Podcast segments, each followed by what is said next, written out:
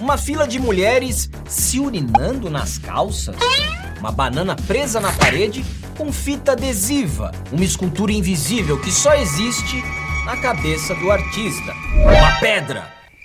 Sim, é só uma pedra mesmo. Vocês querem que eu pague o ingresso no museu para ver isso?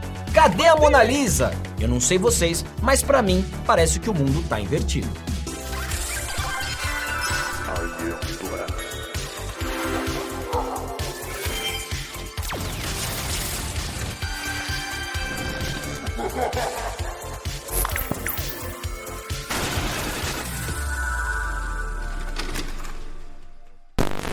Quando você era apenas um pirralho e a tia da escola levava a turminha toda para visitar um museu? Me conta aqui nos comentários se você tem guardado essa memória de infância. Eu me lembro muito bem ir com meus coleguinhas de turma naqueles museus bonitos, bem ornamentados, arquitetura clássica, quadros majestosos, esculturas belíssimas, verdadeiras obras de arte. E claro, não é necessário visitar os museus de Londres, Paris, Roma, etc para constatarmos isso. A gente e eu aproveitamos para viajar bastante, conhecer vários lugares bonitos, vários museus bonitos é, ao redor do mundo. É tudo pago, é claro, é, com o dinheiro do contribuinte. Eu, como eu não entendo muito de arte, a Janja entende melhor, eu só vejo as figuras, porque eu não entendo muito e também não sei ler.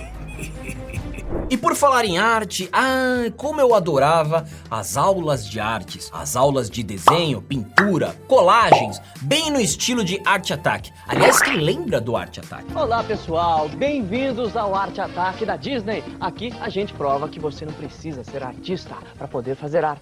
Confesso que eu nunca consegui fazer aquelas artes mais elaboradas que eles misturavam papelão e cola com água e tudo isso já virava uma baita lambança.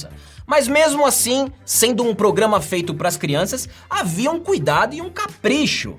Haviam figuras geométricas, formas, cores, tudo bem explicado, com as técnicas certas para extrair o melhor lado artístico dos nossos jovens prodígios.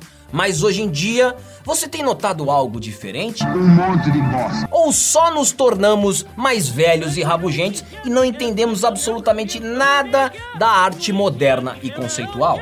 Prezado Mundo Invertido, satisfação aqui para contigo participar mais uma vez aqui. Falando em arte, a gente lembra do quê? Daquele Macaquinhos. Aquela peça de macaquinhos onde cinco adultos ficam rodando em círculo, um com o dedo no furico do outro. Ora, isso é arte? A arte tem que ter bom gosto, ok? Agora, inclusive, eu já encomendei algumas pinturas minhas com o artista Lucimari, que vai me pintar de forma correta como eu sou. Um homem viril, honroso e forte ok? E vai ficar muito bonito aí. Para entendermos melhor onde estamos pisando, pense numa pedra. Não uma pedra no sapato, pense numa pedra grande, uma rocha.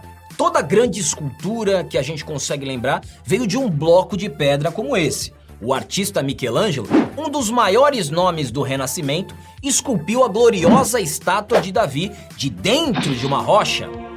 Fica lá em Florença, na Itália, ah, Itália, campeão mundial. Uma das esculturas mais famosas do mundo. O ano era 1501. Michelangelo tinha apenas 26 anos e ele levou 3 anos para concluir a obra. 3? Com pouco mais de 5 metros de altura e pesando mais de 5 toneladas, a estátua impressiona até os mais leigos pela sua imponência e nível de detalhes. Se algo desse nível era feito lá em 1500, imagina agora nos anos 2000, com todo esse acesso a ferramentas e tecnologia? Foi pensando nisso que o Museu de Artes de Los Angeles resolveu usar uma pedra também para fazer arte. Tá aí o resultado. Rocha de granito vira obra de arte e museu em Los Angeles. É isso mesmo, é só uma pedra. Uma pedra grande de 340 toneladas. Vocês estão vendo aí, eu não estou inventando nada. É, pedra é algo muito perigoso, né? Eu acho muito difícil de manusear pedra, né? É, a gente tem que tomar cuidado com isso. Eu, eu não curto, eu não gosto muito. E tem que tomar cuidado também com o renascentismo, porque o renascentismo, ele lembra muito nazismo, tá? Então é preciso combater tudo isso, assim como é importante para mim rejeitar o nazismo e rejeitar o Neymar, porque para mim o Neymar é muito perigoso. Ele tem que ficar ali fora do jogo. É, Mas nem só de pedras vive a arte moderna. Temos também os quadros. Veja essa obra de arte, por exemplo. Ela é do artista Lúcio Fontana e consiste numa tela vermelha rasgada em vários cortes. Custa aproximadamente 7,5 milhões de reais. Meu amigo, qualquer pessoa que tem um gato em casa consegue reproduzir fielmente essa obra de arte. E que tal essa aqui? Sim, eu sei, parece uma foto de uma professora de jardim de infância mostrando os garranchos das suas crianças em um quadro negro. Mas esse quadro, cujo nome é Sem Título, arrecadou 70 milhões de dólares num leilão em 2015. Tá bom para você? Ai, Alba, mas é arte conceitual, não é para entender, é para sentir. Cada um dá o significado diferente para a obra. Tudo bem, meu jovem artista, então me diz o que você sente quando olha para isso aqui. Sim, você não tá louco e não viu errado. É o que parece mesmo. Trata-se de uma banana colada na parede com fita adesiva. Vai na sua cozinha, cata uma banana, arruma um durex e cola ela na parede. Pronto! Você acabou de fazer uma arte maravilhosa. Essa banana aí, com silver tape, foi vendida por, pasmem e respirem, 500 mil reais, auditório. Ah, mas você tá achando tudo isso muito maluco? Calma que vai piorar. Um artista concorrente entrou no museu, arrancou a banana da parede e comeu. A intervenção artística foi batizada por ele de, abre aspas, artista com fome. E logo após comer a banana, ele postou em seu Instagram, abre aspas, performance minha, estava uma delícia, fecha aspas.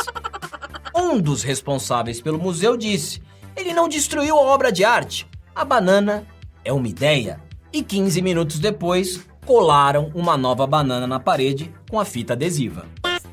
É, eu entendo que as pessoas começaram a me ver como banana por ter saído do governo anterior e ser visto como covarde também, mas eu quero lembrar que a banana é uma fruta importante, rica em potássio e ela pode fazer muito bem para a saúde.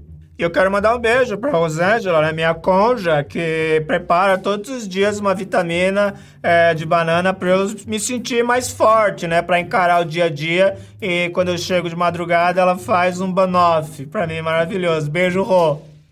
É um Sérgio Moro que ninguém viu, né?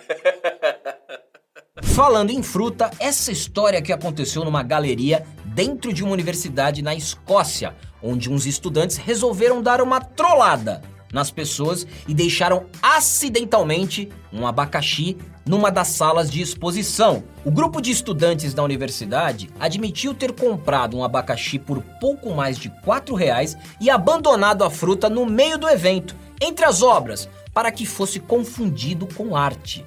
Para surpresa deles, as pessoas realmente começaram a parar para tirar foto do abacaxi exposto. Isso me lembrou quando um jovem esqueceu seus óculos no chão do Museu de Arte Moderna de São Francisco. Do nada, visitantes do museu que ali passavam começaram a fotografar os óculos do rapaz no chão, achando que era uma arte. Mas isso é o comunismo, meu filho. É um monte de gente burra aplaudindo outro idiota. É assim o que vocês acham que como é que é feita uma revolução? É exatamente dessa forma. O sujeito fala um monte de merda e o outro fica aplaudindo. Eu digo isso desde 1750, meu filho, desde quando eu abri meu curso de filosofia, tá certo? O cara confunde lixo com algo revolucionário e acha que tá certo, se bem que o negócio é o seguinte.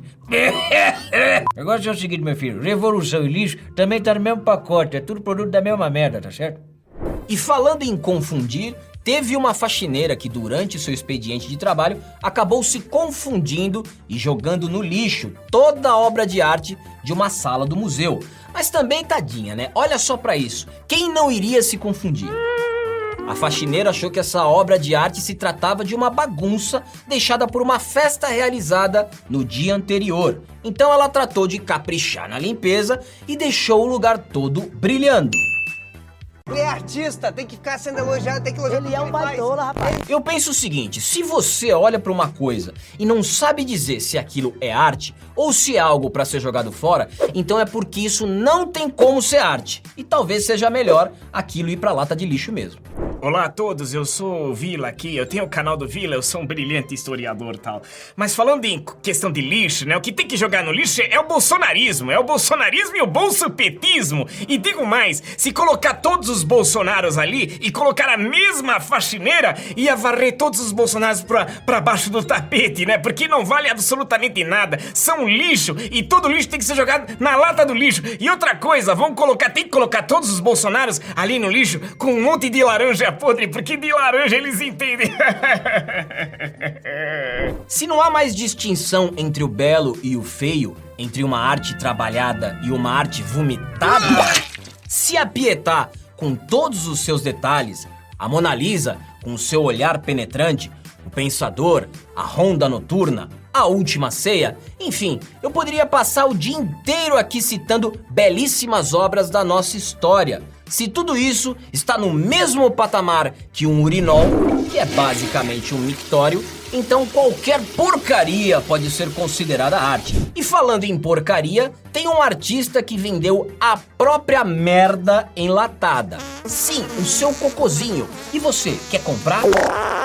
E para provar que as pessoas perderam a noção do que significa arte hoje em dia, olha que interessante esse experimento feito em sala de aula. O artista e professor de belas artes Roberto Florczak mostrou uma pintura abstrata para seus alunos e deu a seguinte tarefa: analisem essa pintura de Jackson Pollock e me expliquem o porquê ela é boa. E após os alunos darem respostas bem eloquentes de como essa pintura transmite uma sensação provocativa, não convencional e perfeitamente balanceada, é que ele diz que na verdade a tal pintura não passava de uma foto com zoom no seu avental de trabalho. E quer saber, eu falaria a mesma coisa. Afinal, se eu olhasse para o avental do professor e para a pintura do Pollock, eu não saberia dizer qual é qual. Ok, mas quem vai determinar a qualidade quem vai dizer o que é ou não é arte? Bom, se formos honestos com nós mesmos, iremos nos lembrar que há situações onde uma perícia profissional é reconhecida e necessária. Vamos tomar como exemplo a patinação artística nas Olimpíadas, onde cada atleta é julgado de acordo com a sua performance e quantidade de movimentos. Se uma manobra não for bem executada, o patinador perde pontos. É um esporte onde a excelência é um fator crucial para a vitória. Agora imagine se um desses atletas simplesmente se joga no chão e exige que os jurados considerem sua performance válida, igual ao patinador que não caiu nenhuma vez. Entendeu o tamanho do problema? Se simplesmente aceitarmos tudo, a qualidade diminui. E quando ninguém mais sabe dizer o que é arte, isso vira um prato cheio para o surgimento de artistas safadinhos. Os malandrões, que quando encontram um otário na rua, fazem negócio. Vocês sabem muito bem disso. Malandro é malandro, mané, mané diz aí. Pode escrever. É. Foi o caso desse italiano aqui. Saca só. O artista vendeu a sua escultura mais recente por cerca de 93 mil reais. Com um detalhe importante: a obra de arte só existe na imaginação do vendedor e do comprador. Ela é invisível, você não pode ver ou tocar, mas pode comprar. Apesar de não existir de verdade, o artista insiste que sua escultura é tão real quanto qualquer objeto que podemos ver e tocar. E em vez disso, foi criada como vácuo. Meus amigos, eu fico imaginando a cara de deboche desse tiozinho depois de ter vendido essa obra de arte invisível pro primeiro trouxa com senso crítico que apareceu. Otário! E a lista segue, pessoal. Existem dezenas de outras obras de arte que não foram abordadas aqui, mas se vocês quiserem uma parte 2 com mais bizarrices, comentem aqui embaixo. Agora eu quero saber de vocês aí de casa. O que vocês pensam sobre arte moderna? Vai de cada um? É uma questão de gosto pessoal ou a beleza realmente importa? Me digam aqui nos comentários e até a próxima.